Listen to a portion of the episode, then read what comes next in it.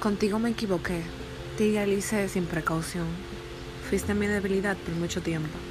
Tu sonrisa me dominaba y tu carácter me hacía pensar que si te ibas, sin ti no podría ser yo otra vez. Contigo me equivoqué porque inventé cientos de historias a tu lado hasta el fin del mundo y por si alguna vez te iba, escribí una despedida dramática con la intención de que te quedaras. La gran estupidez como añoñarte después de todo y quererte en tu ausencia cuando nunca, me, cuando nunca quisiste saber de mí.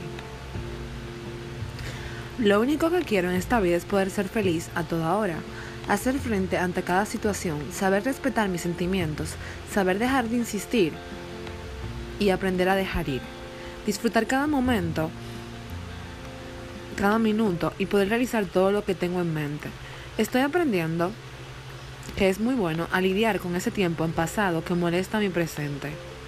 Puede que me equivoque, o sea, en verdad yo lo acepto, pero ahí voy. Prometo que seré feliz para sentirlo y no presumirlo. También estoy aprendiendo a vivir más y aparentar menos. Comencé a amar el silencio, cuando el ruido de quienes decían quererme comenzó a molestarme, porque en realidad nunca estaban, porque no hay nada que hacer cuando el interés se mancha y que hay alguien afuera que les importa aún más. Besitos.